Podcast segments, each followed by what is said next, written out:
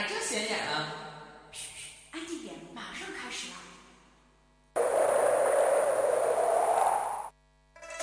这一刻，我已经等了很久了，是时候了结了。希望你不要后悔。哼，我从不后悔。你的刀呢？手中无刀，心中有刀。哈哈，真正的高手是手中无刀，心中也无刀。多说无益，出招吧！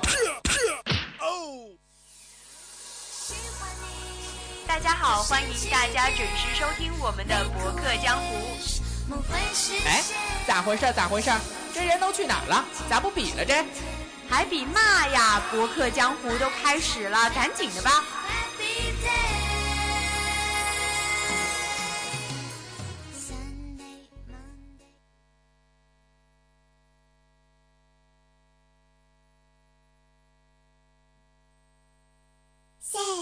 でもそんなんじゃダメ。もうそんなんじゃほら。心は進化するよ。もっともっと。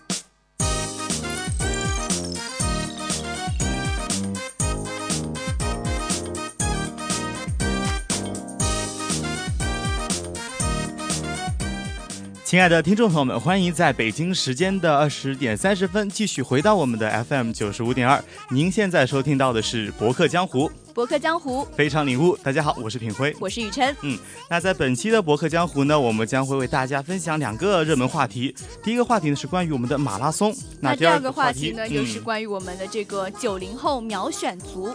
好的，精彩节目尽在本期的《博客江湖》。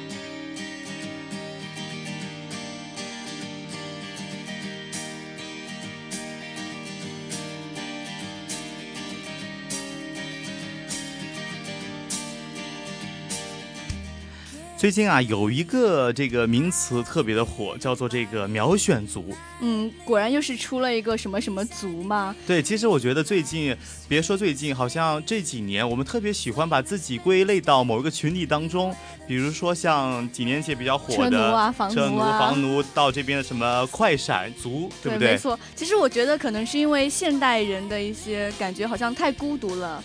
找一种归属感，对，或者觉得自己比较怪异，应该找到志同道合的一个圈子，是吗？会觉得比较有安全感。那其实今天要讲的这个秒选族啊，雨琛今天第一次听到这个名词的时候，嗯、我以为是跟淘宝秒杀族差不多，就是点点点，就是反正一个一个特点就是快，对不对？对对。但是就是还找了一下百度这个意思，嗯、发现想的并不是我想的那样子。所以说，在这个百度里面啊，其实这个词更多的是出现在我们的游戏对战当当中，就是指玩玩家呀，这个到最后的关头才确定或者是才改变选择，然后呢，这样的一个秒选的这个方式呢，往往会使队友都特别的担心受怕，因为最后一秒就决定，往往会出现一些让队友非常。窘迫的情况，比如大起大落这样子吗？嗯、那其实我们今天要讲的这个秒选族的意思是它的一个延伸义吧。那现在它秒选族一般是指年轻人迅速决定并执行非常规的一些选择，包括呢在毫无储备的情况下就跳槽啊、改行啊、留学等等。那这些高手们呢，更多的选择是勇敢的去追追求梦想，比如说是辞职创业或者是环球旅行。嗯，听起来好像特别的正能量，对不对？嗯、没错。那也有很多网友，他们也有自己的一些关于秒选族的这个看法。嗯，就像这位年少足以销魂的这位网友，他说到说，九零年代这一代的人呢，有更加多元化的人生价值观，真的是很赞，也是非常钦佩他们的勇气。他是非常支持这个九零后秒选秒选族、嗯。可能我觉得听起来，听他这个话来说的话，九零后可能他已经是一个。呃，八零后或之类的，对，可能觉觉得说这种年轻时候才有的冲劲，特别的让他怀念的感觉。嗯、其实我觉得这个跟哪个年代生的应该没有什么关系，毕竟有梦想谁都了不起。嗯，可能年纪一大的话，考虑梦想的话要考虑很多的因素。嗯，这也可能是。那像这个年少足以销魂特别有意思的这个网民啊，他就提到他说，九零这一代。更加多元的这个人生价值观，特别赞，钦佩他们的勇气，呃，取舍呢以得到或者近在咫咫尺的这个社会认同的成功，从从零出发做真正的自己，和你刚才讲的很像。嗯，没错。嗯，那我这边也有好几个就是秒选族的例子啊，就像是这个九一年的一个姑娘，她是从北京外国语大学毕业的。嗯，那我们想北外毕业嘛，毕竟是个很好的一个学校，她有机会在北京从事一份非常体面安逸的一个工作，但是他却没有选这样选择，他选择了到湘西去支教。然后在因为湘西那边不是英语教育比较薄弱嘛，嗯然后他愿意为这份事业挥洒出他的青春。其实由此可见，这个苗选族的这个呃例子的话，其实特别正能量的，嗯，没错，比较她就是好的，比较嗯对对对，那像这个九三年的这个小伙子李世李世超，他就有个特点，特别喜欢看星空。那他也算是一个秒选族，因为他本来其实是可以成为一个高薪的码农。那码农的意思就是指那种程序员。对程序员。那他放弃了这个学霸，放弃了这个呃。博士的这个 offer，那而而是寻求他自己的新闻理想，和他小朋友们一起啊，这个环球旅行，然后呢，去拍摄在一些深山野林里面去拍摄一些特别美丽的星空的奇景。嗯，他也是嗯放弃了原有自己一些比较好的一些状况嘛，然嗯后去追求了自己的梦想。其实，呃，我觉得他这个的话，反而是让我特别感动的一个事情，因为与可能我们听惯了一些支教的例子不同的是，他是去做他自己真正喜欢的事情，嗯就是拍摄而且星空嗯，拍摄星空的话，其实一般人也承受不了，因为太孤独寂寞。但但是是他作品出来的话，对啊，会让嗯人感到很感动啊！我觉得这样就很有价值了。很唯美，对不对？对这个我觉得是金钱无法所衡量的。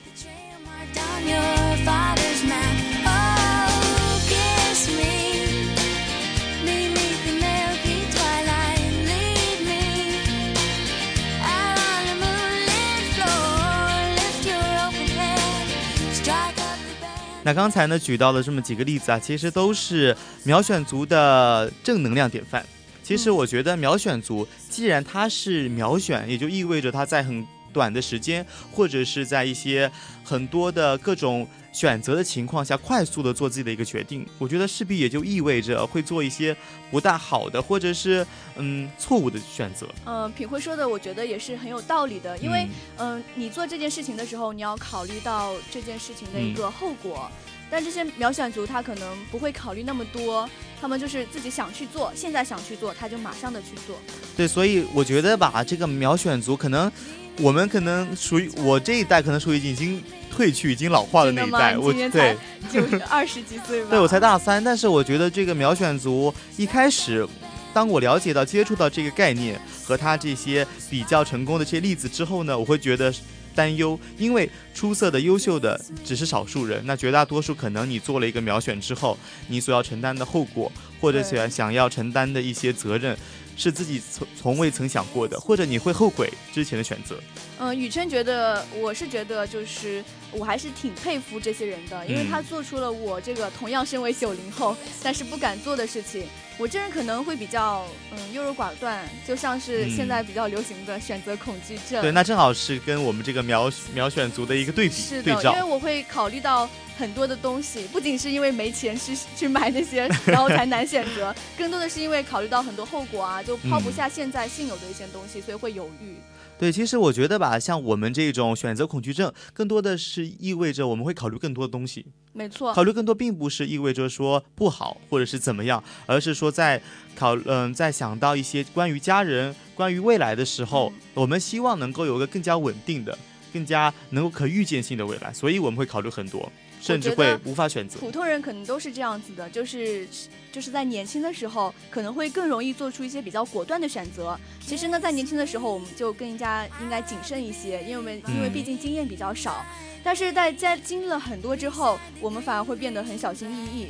但是在这个时候，我们却忘了应该要更勇敢一点。是，我觉得这个怎么讲呢？两者都要平衡。那比如说我们看到刚才举的例子，很多人会选择去。呃，新疆或者一些少数民族去支教，但是安全呢，你考虑到了没有？没对不对？安全嗯，安全不仅不仅是为自己，而且你要为你的父母考虑到，是不是？无论这个做任何的事情，你一定要，我个人吧，可能已经成为一个半个这个呃 快要接走向社会的人来说的话，我觉得应该去考虑更多。人不能够仅仅是为自己而活，为自己而表选。不过我还是挺真的挺佩服他们这个勇气的。毕竟嗯我觉得人成功的方式只有一种，那就是按照自己的自己想要的方式去度过一生，这样子就够了。是，我觉得无论怎么样吧，我我祝愿每一个秒选的人，或者是有选择恐惧症的人都能够。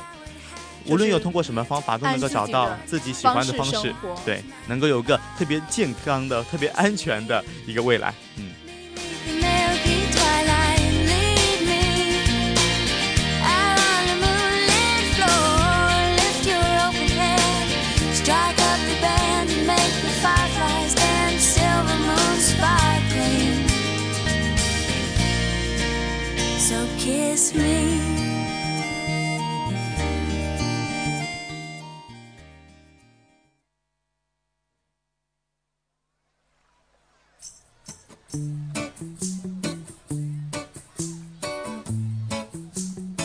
You know I love my lady. We've been together so long.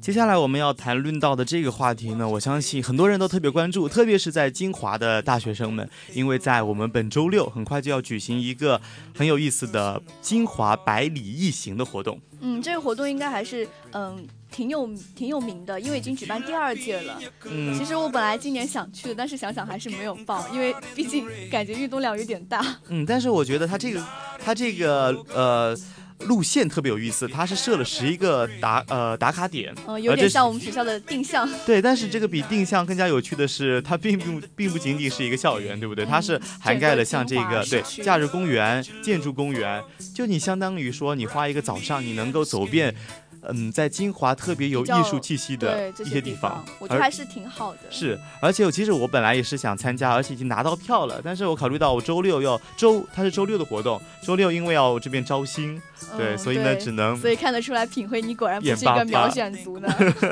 但是我觉得这个东西吸引我的一点，我我倒不是觉得说这些景点很有趣，我是觉得。在这么一个活动里面，你能想象吗？就是在金华市，你无论年纪大的、年纪小的，都参与都可以参与到里面。你可以说这个活动当中，你可以认识很多不一样的朋友，你会觉得嗯这个活动特别有趣，比起 K 歌，比起聚餐更加的有价值。更加有意义一些。那其实我觉得不仅是在这个金华有这个百里一行，还有好多好多地方，现在也在如火如荼的进行一些我们这种体育的长跑类项目。嗯，比如刚刚结束，也就是十月十九号结束的这个北京马拉松啊，嗯，像北京马拉松、合肥马拉松，合合肥马拉松的话是即将开跑，而这个北京马拉松已经落幕了。嗯，它这个其实呃，我经过这个统计，大概一年我们中国在今年就会有五十余场的马拉松，由此可见，这种类这种。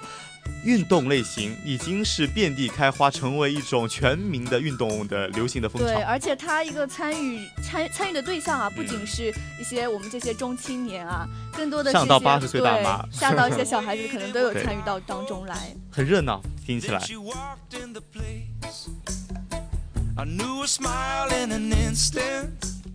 那就在这个刚刚落幕的北京马拉松的呃这个活动当中的话，我们可以了解到，就是相当于说全全世界将近三万多个参赛者加入到这个马拉松队伍当中，嗯，相当于是嗯我们浙师大所有的在校人嗯对，而且还不包括报名的，是不是？嗯对所以由此可见，这个还在北京还真的是一个蛮轰动的一个活动，三万余人。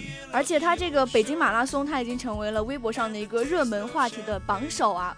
仅是微新浪微博上的一个嗯相关的阅读量就已经达到了五点六亿，五点六亿，相当于是对，已经可以上这个话题榜的榜首了。而且我觉得可从侧面可以看出来，它比较火爆的一点就是，嗯、你懂的嘛，在北京这一天雾霾特别的严重，但是雾霾这么严重的情况下，还是有很多人都参与到了这个马拉松的运动当中来。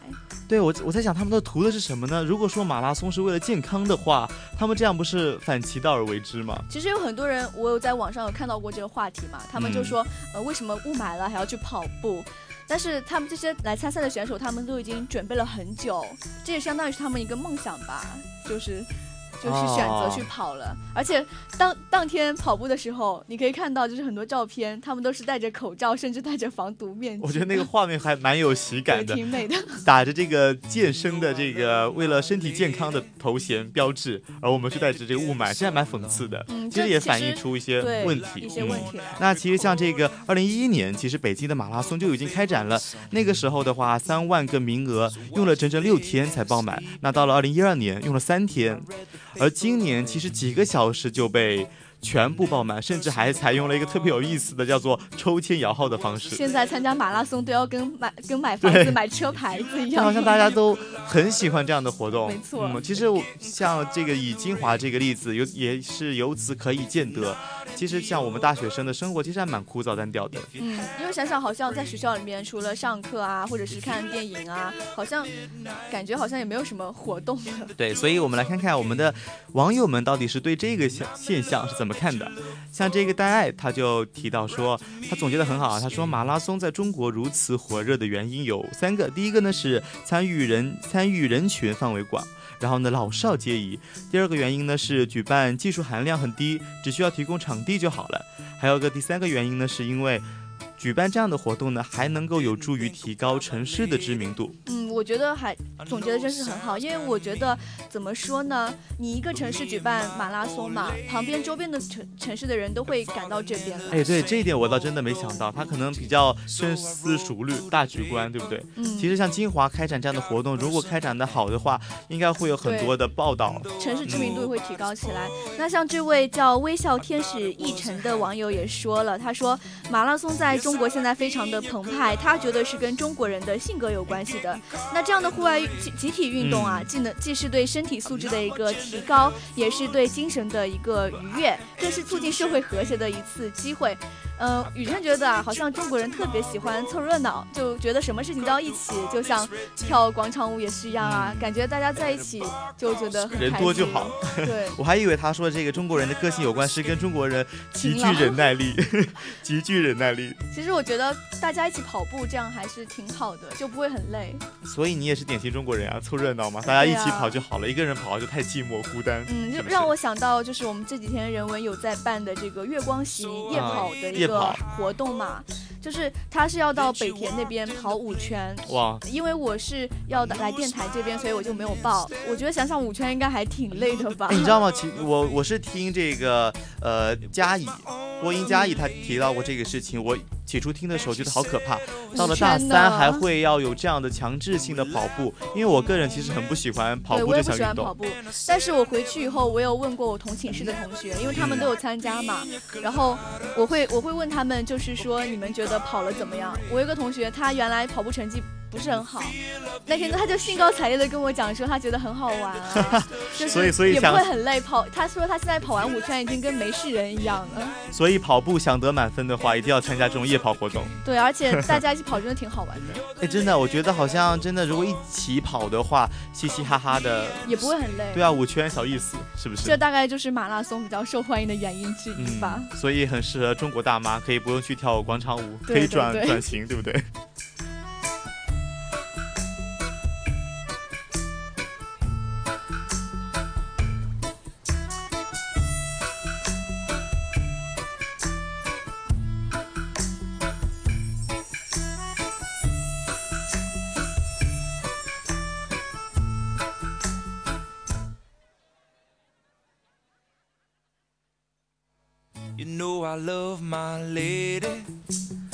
好的，那刚才呢和大家分享了很多网网友们对于这个马拉松的一个想法和观点。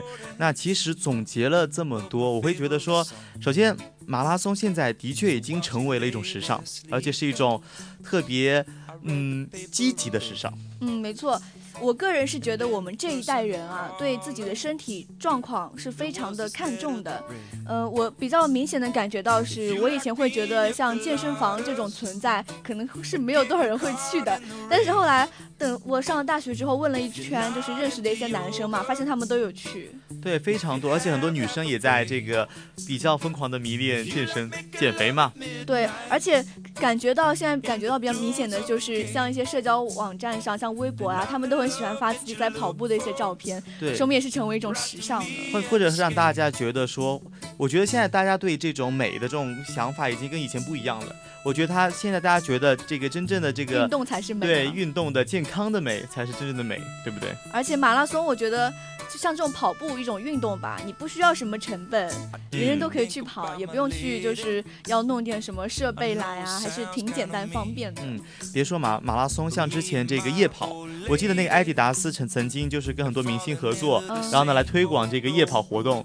因为其实对于城市人来说，特别是白领工作的人来说，你说没有什么时间去对，而且去健身房是一个蛮枯燥的一个事情，所以的话，就夜跑，然后呢，你约上一些三五好友，对不对？然后在一个地方集聚一下，然后穿的很，其实现在我觉得特别有意思的是，呃，运动装现在也慢慢的成为一种时尚，对，有很多的这种音元素在加在上面，你知道吗？这很种荧光，对，很潮的事情。所以现在夜跑的话，其实也可以做成一种很酷、展现个性的一种方式。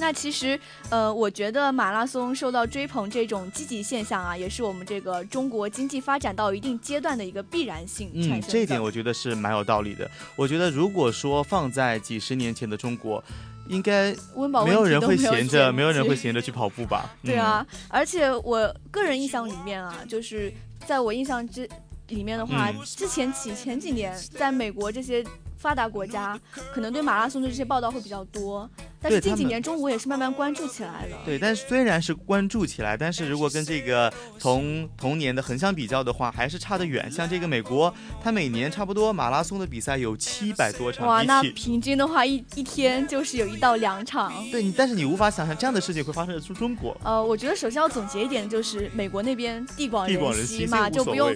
不用考虑到交通的一些堵塞问题啊。对，而且他们还会有游行，他其实真的不大在意这种事情。对是的嗯，现在中国的话，首先你人多，高峰期，车辆又挤，对，其实大家活都已经蛮不容易了，能够有这样的机会举办起来，其实是一个很好的兆头，也是预示着我觉得我们中国经济的发展这个经济，已经到一定水平了，大家都能够已经脱离掉，就是每天拼命于趣味吗工作，低级趣味也哪来的低级趣味？大家其实都是忙在工作上面，对不对？没错。嗯。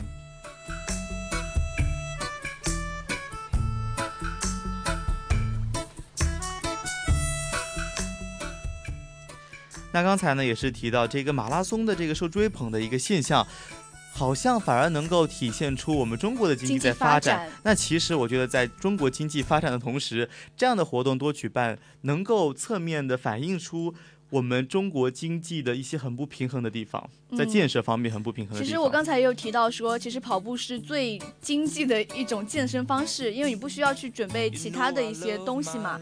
同样的，其实如果我们就是国家真就是管理城市管理者，他真的考虑的好的话，像白领他们在公司里面或者在居民区旁边，如果真的有很多健身点的话，他们可能就不需要去参加马拉松这种活动了，可能就是因为选择太少，嗯所以很多大妈选择了广场舞。就是可能是平时的一些日常的健身休闲需求没有得到满足，所以会去参加马拉松嗯，。但是也不排除有些人特别喜欢马拉松，像这个我们的 YY 频道上的这个不言不语，他就说，他说他其实觉得跑步很好玩，他也特别。他还提到说，其实很多人都只能跑完五公里或者是迷你马拉松。呃，五公里其实我对这个没有什么概念，我觉得有个公里就已经是很长了。后来我今天我去查了一下北京马拉松它的长度是多少嘛，后来我看了一下，发现是四十二点一九五公里，我已经无是从是从天安门到鸟巢，这个这个概念，我真的无法想象用脚能够去完成的一个任务。北京马拉松真的是在雾霾里举行的，所以真的好拼啊！的确是体力，然后你的这个这个抗病的能力，没错对，是综合指标，必须要指数很很高的人才能够顺利的不跑完不得病，这些你知道吗？嗯.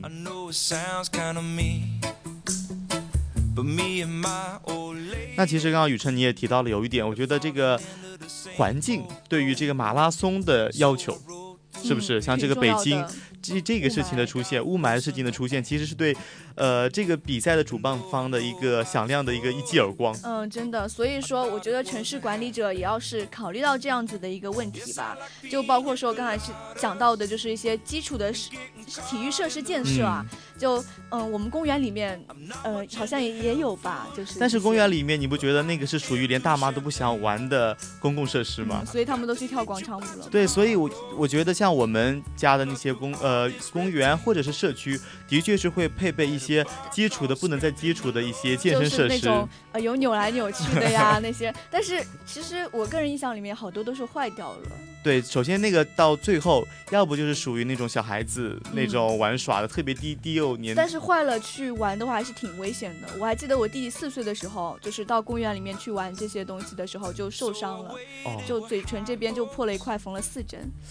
那由此可见，这种设施对护理方面，而且特别注意。基础的体育设施护理真的是非常重要的。很多好像很多公园是很多的这种社区也是这样子建设在那边，但是如果它毁坏的话，是没有人会处理的。嗯可能也跟这个居民的素质有关。嗯，对的。嗯但是我觉得这些设施就是暴露在这些 露天下，还是肯定会是，首先是不能满足，而且我觉得其实像这种安全保障方面，马拉松之所以能够吸引大家的话，首先是觉得有趣，然后可以跟大家一起享受跑步当中的一些各种快乐的感觉。故事。嗯，而且而且我觉得比较难得的一点是，主办方能够排除掉各种其他的障碍。对，对其实我觉得很困难，像交通问题对怎么解决？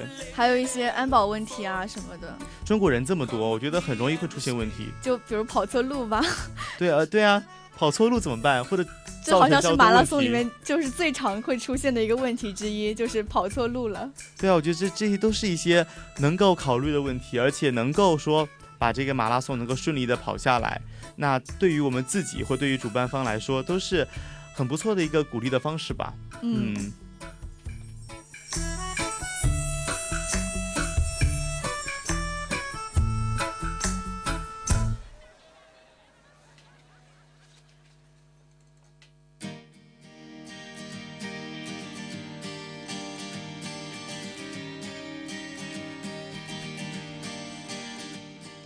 好的，在本期的这个博客江湖里面呢，我们和大家分享了两个其实还蛮轻松的话题，嗯是不是？首先第一个呢，就是关于我们这个九零后的秒选族，好像离我们生活也不是特别遥远呢。对，秒选族其实就发生在我们身边，可能我们身边更多的是有选择障碍症。对对对，嗯有梦想的感，敢于追求梦想的人，感觉好像还不是很多，对，也不是很多，可能因为我们都比较穷吧，大概吧。没有那么多的实力去去很很有气魄的去去选择。择，是的，，那倒是可以从我们的秒选族当中吸取一些正能量，在该做选择的时候不要犹豫，勇敢向前。嗯，那还有第二个话题呢，是关于我们的马拉松。那在这个本期的博客江湖里面呢，我们就给大家分享了一下今年大热的马拉松比赛。嗯，我觉得马拉松运动是这种还是全民性的体育锻炼嘛，嗯还是非常有意义的一件事情的。但是自己的安全问题还是要考虑好的。对，可能你参与不了马拉松，但是你可以参与到我们